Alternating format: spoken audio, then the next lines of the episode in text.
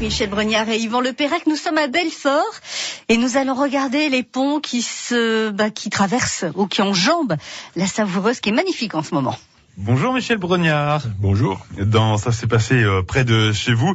C'est à Belfort que vous nous emmenez. Bon, ça va, on reste pas très loin. Vous nous parlez euh, des ponts de Belfort.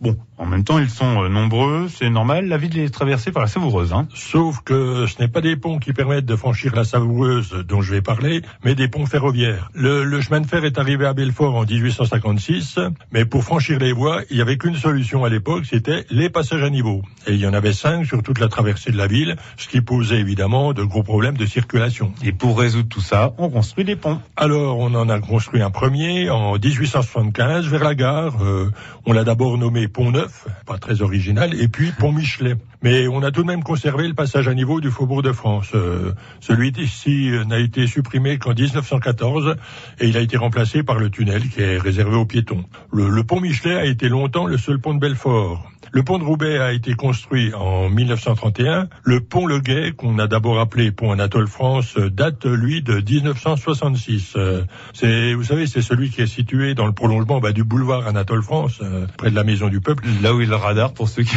Voilà. Alors, parlons du radar justement, hein, puisque euh, pour la petite histoire, euh, ce radar avait flashé un cycliste.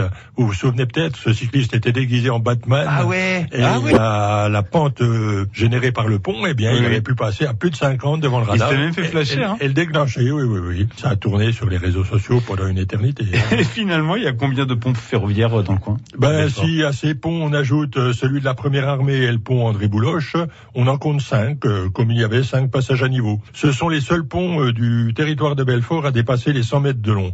Mais il y a d'autres ponts ferroviaires dans le département. Je me souviens du pont de la gare à Delle. On disait le pont sur le chemin de fer. euh, quand on était écolier, on remontait aux cités à bicyclette. euh, C'était très pentu.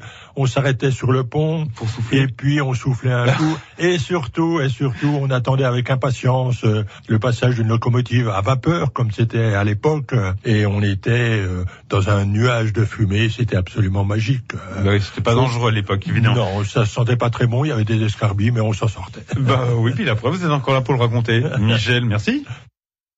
On vous retrouve demain les garçons, à demain. Bleu Belfort Montbéliard vous offre